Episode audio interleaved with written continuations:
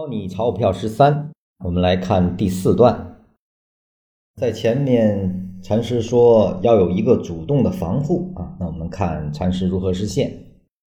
例如在上一章所说的买入程序里，对于第一个买点，一旦上涨时依然出现难上位的缠绕，那么一定要退出。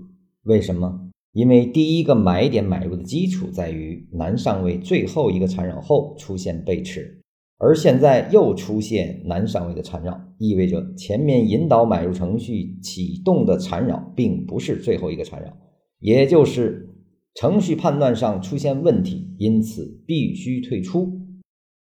我们先来看这一段啊，在禅师的文章中啊，经常用最后一个缠绕啊，或者最后一个中枢啊。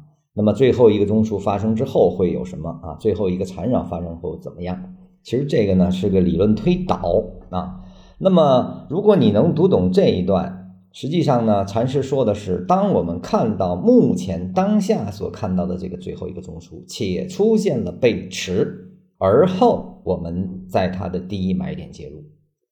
那么我们介入的理由就是当下呈现的是最后一个缠绕或者中枢啊。那么当它这个介入之后。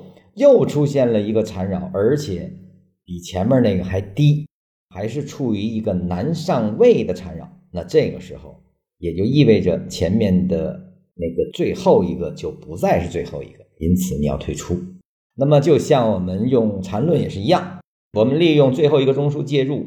这个禅师在缠论中有一句话，这个是经常被大家所奉为。盛典的啊，就是说，当出现最后一个中枢背驰之后，必然回拉最后一中枢啊。那实际上，当它不回拉，实际上是构成了三脉的啊。那么也就意味着它将在下方继续再形成可能的最后一个中枢啊。所以说，理论推导和必然回拉这样的事情只是理论描述，不能成为先验啊。禅师最。